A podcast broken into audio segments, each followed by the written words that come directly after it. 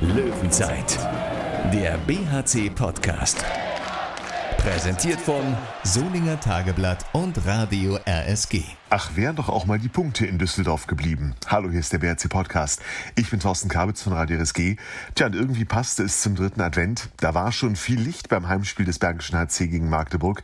Aber es fehlte auch noch was. In der zweiten Halbzeit neun Fehlwürfe von sechs Meter und ja, dann gewinnt man nicht gegen Magdeburg. 23 zu 24 verliert der BRC unglücklich in Düsseldorf. Wir haben die Analyse und die Stimmen zum Spiel, aber wir freuen uns auch über eine Personalie. Max Dari hat seinen Vertrag vorzeitig um ein weiteres Jahr bis Sommer 2022 bei den Löwen verlängert. Ja, weil wir sind nicht fertig mit dieser Mannschaft. Ich möchte an die Reise bleiben. Auch mit ihm sprechen wir gleich noch darüber. Und auch er ist in dieser Löwenzeit natürlich mit dabei. Mein Kollege Thomas Rademacher aus der Sportredaktion des Solinger Tageblatts. Grüß dich. Hallo Thorsten. Ein weiteres Mal kehrt der BRC ohne Punkte aus einem Heimspiel im ISS Dome zurück. Jetzt kann man sagen, mit einem Tor gegen ein Top-Team wie Magdeburg zu verlieren, ist erstmal kein Beinbruch. Aber diese Niederlage des 23 zu 24 tut schon irgendwie mehr weh, Tom. Warum haderst auch du noch so damit? Ich habe das Spiel jetzt ein paar Stunden reflektiert sozusagen und finde tatsächlich, dass das eine der bittersten Saisonniederlagen war.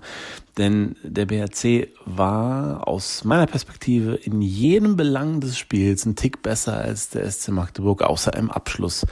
Und äh, dass es dann nicht gelingt, ja, das, das äh, irgendwie einen Sieg reinzubringen, das ist schon sehr, sehr bitter. Auch für die Mannschaft, die wirklich äh, eine gute Leistung gebracht hat. Also gucken wir mal kurz auf das Einzelne. Die Deckungsleistung, das fiel auf, war von Anfang an, also wirklich von der ersten bis zur 60. Minute äh, hervorragend. Immer wieder kamen die Magdeburger ins passive Spiel und ähm, gerade in der zweiten Halbzeit hat man auch selber das, das Tempospiel äh, generieren können aus der eigenen Abwehr. Das hat gut funktioniert und wenn wenn man den, den SCM dann ja zu einem schlechten Abschluss zwingen konnte, dann waren dann auch immer die Torhüter da. Also auch Thomas Mürk war in der ersten Halbzeit. Das hat gut funktioniert. Das fand ich stark. Dann äh, ist es gelungen, im Angriff ähm, so diszipliniert zu spielen, so kontrolliert abzuschließen, dass man immer in geordneten Rückzug kam. Es gab zwei, drei Gegentore vielleicht per Gegenstoß vom SC Magdeburg, aber das hielt sich wirklich in Grenzen und das ist eine Mannschaft, die ganz stark voll auf, auf Gegenstoß, zweite Welle, schnelle Mitte geht und so weiter. Und das konnten die gegen den BRC überhaupt nicht anwenden. Das war extrem gut und dass es dann nicht gelingt, vorne ein paar Bälle mehr reinzumachen. Ja, Janik Gren ist da im Tor, super Torhüter, hat auch super gehalten, aber dass man da nicht ein paar mehr unterbringt, ist wirklich, wirklich, wirklich bitter aus Löwensicht und äh, das hätte einen Sieg verdient gehabt. Löwenzeit. Dann hören wir rein, was die Mannschaft dazu sagt. Thomas hat nach dem Spiel mit BRC-Kapitän Christian Nippes und Jeffrey Boomhauer gesprochen. Christian Nippes 23, 24 gegen den SC Magdeburg. Ähm, ja, ich hatte eigentlich den Eindruck von außen, dass ihr irgendwie am Drücker seid und irgendwie dran seid, die mal zu schlagen. Ja, das Gefühl hatte ich auch. Ich glaube, wir haben gerade in der Abwehr sehr, sehr viel geschafft von dem, was man braucht, um gegen Magdeburg zu gewinnen. Gerade Statistik gehört in der zweiten Halbzeit neun Fehlwürfe von sechs Meter und ja, dann gewinnt man nicht gegen Magdeburg. Hattest du denn auch das Gefühl, dass es mit die beste defensive Leistung des gesamten Jahres war? Das kann ich jetzt nicht sagen. Weiß nicht. Also wenn wir mit einem Tor gewonnen hätten, dann hätte ich es vielleicht gesagt. Aber jetzt gerade ist man natürlich so enttäuscht, dass es äh, schwer dann zu sagen. Äh, wie ich eben gesagt habe, Magdeburg hat eine extrem hohe Angriffsqualität und wir haben davon wirklich sehr, sehr viel weggenommen und das ist sehr gut gemacht. Und äh, das ist dann umso ärgerlicher, wenn man äh, dann wegen anderen Faktoren das Spiel nicht gewinnt. Auch das Tempospiel habt ihr sehr gut unterbunden von Magdeburg. Genau, also das sind halt die, die großen Stärken von Magdeburg und das haben wir, haben wir sehr gut gemacht. Wir haben vorne diszipliniert äh, gespielt, kaum technische Fehler gemacht und uns eigentlich auch gute Chancen rausgespielt. Nur dann müssen wir sie halt reinmachen. Und das haben wir heute äh, gerade in der zweiten Halbzeit dann zu wenig gemacht, um das Spiel dann äh, zu gewinnen. Wir führen 16-14, haben äh, ja, die, die, die Halle kocht, äh, wir sind oben auf und dann gehen wir das so schnell wieder her durch äh, ja, unsere Fehlwürfe aus guter Position. Du hast eben andere Faktoren angesprochen. Gibt es da noch welche, außer dass ihr die Chancen nicht macht? Nee, ich glaube, das ist das. Also wenn wir davon äh, neun, sechs Meter Schüsse und davon braucht man eine Quote von 70 Prozent. Rechne das drauf, dann äh, glaube ich, gewinnen wir das Spiel. Und mit neun Fehlwürfen, dann gewinnst du es nicht. Jeffrey Bohmauer, 23, 24 gegen SC Magdeburg. war irgendwie ein Spiel, naja, ist vielleicht hart gesagt, aber äh, hättet ihr eigentlich gewinnen müssen, oder? Ja, das möchte ich jetzt nicht sagen, aber das war auf jeden Fall ein sehr intensives Spiel und ich denke, wir kommen einigermaßen gut im Spiel.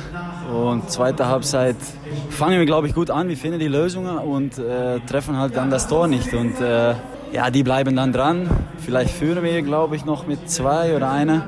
Aber das ist sehr intensiv und äh, ja, solche Fehlwürfe, denke ich, ist dann tödlich am Ende. Und äh, eine Topmannschaft äh, macht das dann nicht. Ne? Da sind wir noch nicht. Und ja, schade, aber da war auf jeden Fall mehr drin heute. Ich bezog mich jetzt vor allem auch darauf, dass die defensive Leistung ja, ja mit einer der besten des gesamten Jahres war. Ja, finde ich auch. Wir haben äh, sehr kompakt gespielt und äh, ja, so Harmonie. Wir haben harmoniert und äh, wir haben das ziemlich gut im Griff, Griff gehabt. Aber ja, am Ende nicht gewonnen. Also, ich verstehe es auch noch nicht. Das ist ja das, was ich meinte. Es ist ja sehr ärgerlich, wenn man defensiv so stark spielt und eigentlich wirklich, man hat die ganze Zeit ein gutes Gefühl. Also von außen hatte ich das zumindest. Aber irgendwie kriegt ihr den Ball nicht ins Tor. Ja, wir haben vor dem Spiel gesagt, wenn wir unter 25 Tore halten, dann äh, haben wir eine gute Chance hier zu gewinnen. Und, äh, aber wir, ja, wir machen nur 23 und dann ist es äh, definitiv im Angriff äh, zu viele Fehlwürfe. Und, ja. Wie hat es dir atmosphärisch gefallen? War gut, also war gut gefüllt und die Zuschauer haben gut mitgefiebert und äh, am Ende hat Chaba, glaube ich, noch ein bisschen äh, versucht, die Leute noch mehr äh, aus den Hütchen zu holen und äh, ja, war gut. Rudelfunk. Glückliche, aber enorm wichtige Punkte für den SC Magdeburg, so hat deren Trainer Bennett Wiegert nachher genannt. Magdeburg auf Platz 4 der Tabelle und der BRC aktuell auf Platz 10 mit 15 zu 19 Punkten und das Ziel ausgeglichenes Punktekonto zum Hinrundenende damit leider verpasst. Dabei hat der Sonntagnachmittag mit einer guten Nachricht für die meisten der knapp über 5000 Zuschauer begonnen. Auf dem Videowürfel war es vor dem Spiel zu sehen, Tom, dass Max Dari um ein weiteres Jahr beim Bergischen HC verlängert hat. Das war natürlich eine super Nachricht direkt vor dem Anpfiff, dass Max Dari um ein weiteres Jahr beim Bergischen HC verlängert hat. Äh, eigentlich lief sein Vertrag im Sommer 2021 aus. Er hatte jetzt vorzeitig bis Sommer 2022 verlängert und damit ja ein weiteres deutliches Zeichen für den, sagen wir mal, Handballstandort im Bergischen Land gesetzt, nachdem Linus Arneson schon bis 2023 verlängert hat. Bleibt jetzt auch Max Dari bis, äh, also ein Jahr, ein Jahr kürzer, kann ja auch sein, dass er dann nochmal verlängert im Weiteren in den nächsten Jahren. Aber da ist ja sehr schön, dass man mit diesen beiden Leistungsträgern planen kann. Und das finde ich sehr bemerkenswert, vor allem weil ich auch denke, dass da was dran ist an diesem Gerücht, dass ähm, die Rhein-Neckar-Löwen schon Interesse hatten an Max Dari. Ja, warum man sich jetzt nicht irgendwie geeinigt hat, keine Ahnung. Aber dass er jetzt dann beim Bergischen HC bleibt, ist auf jeden Fall ein ganz tolles Signal und äh, da kann man wirklich guter Dinge sein und sehr optimistisch in die Zukunft äh, schauen. Denn wenn man ganz nüchtern einfach mal auf die Mannschaft guckt, welche Spieler sind die wichtigsten für den Bergischen HC, dann ähm, muss man schon Linus Arneson nennen, dann muss man Max Dari nennen und da gibt's vielleicht noch zwei, drei andere, aber ich finde diese beiden, die sehe ich schon an ganz vorderster Front und umso erfreuter bin ich dann auch, dass äh, beide bleiben. Wie Max Dari das selber sieht, die Vertragsverlängerung, aber auch das Spiel gestern, das hören wir jetzt. Ja, Max Dari, äh, vielleicht bevor wir das Erfreuliche besprechen, erstmal das Unerfreuliche. 23 zu 24 verloren in einem Spiel, das ihr eigentlich äh, mindestens hättet gewinnen können. Ja, das erste Mal sind wir sehr, sehr enttäuscht, weil ja, wir machen ein gutes Spiel. Natürlich haben wir die Chance, zwei Punkte holen, aber wir verschießen zu viel von sechs Metern in der zweiten Halbzeit. Und das, ich glaube, das ist eine große Sache, warum wir, wir nicht die zwei Punkte holen. Ist die Enttäuschung jetzt extrem groß, also größer ja. als nach anderen Niederlagen, die ihr jetzt hier kassiert habt? Ja, ja würde ich sagen. Lass uns über das Positive sprechen. Die Abwehrleistung war ja hervorragend, vielleicht eine der besten in einem gesamten Jahr. Also, wenn wir, äh, wenn wir Magdeburg ähm, spielen gegen, äh, müssen wir immer diese 1 gegen 1 gewinnen. Äh, wenn du das gewinnen, dann, wenn du nicht das gewinnen, dann, dann hast du keine Chance. Aber heute sind wir wirklich bereit für das. Äh, jeder Spieler macht seine, seine Arbeit überragend.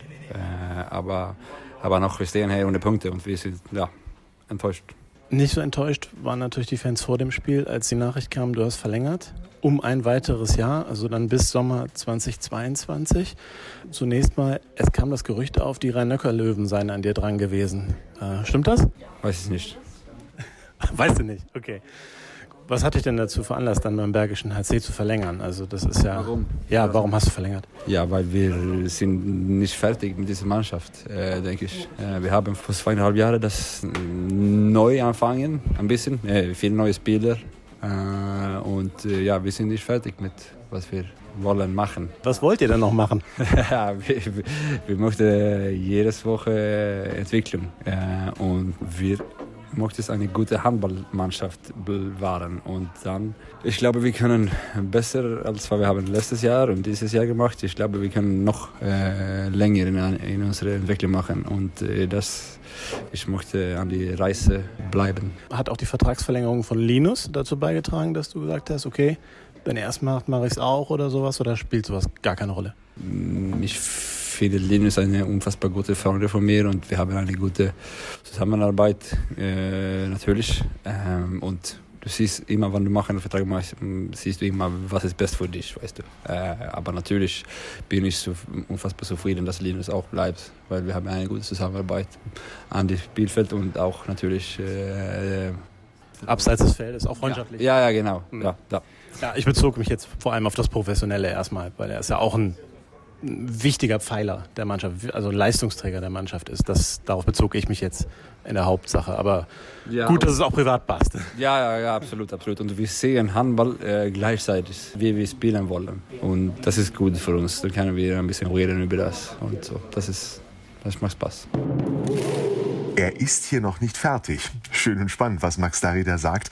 Trotzdem, Tom, bleibt bei ihm und allen anderen BRC-Fans nach diesem Spiel gestern erstmal die Enttäuschung. Ne? Ja, also echt sehr, sehr ärgerlich. Und äh, ich bin wirklich gespannt auf die Reaktionen der Mannschaft dann in Minden am kommenden Sonntag. Ich kann mir, ich kann mir vorstellen, dass das auch ganz übel für Minden ausgehen könnte. Also einfach nur so ein Gefühl von mir. Na, und wäre zumindest nicht das erste Mal, dass die das abkriegen. Ne? Gerade mal zwei Monate ist es her. Da folgte der unglücklichen BRC-Niederlage in Leipzig ein Drei-Tore-Heimsieg gegen Minden. Am Sonntag geht es diesmal allerdings in die Kamperhalle, wo GWD Minden gestern allerdings mit drei Toren gegen Erlangen verloren hat. Die Ostwestfalen also als Aufbaugegner fürs Weihnachtsspiel gegen die Rhein-Neckar-Löwen. Warten wir es ab. Die Bergischen Löwen haben jedenfalls allen Grund, mit stolz geschwellter Brust hinzufahren. Wir uns auch und hören uns dann zwischen dem Mindenspiel und vor der Bescherung mit der nächsten Löwenzeit nochmal wieder. Bis dahin, eine gute Woche. Löwenzeit, der BHC-Podcast. Präsentiert von Solinger Tageblatt und Radio RSG.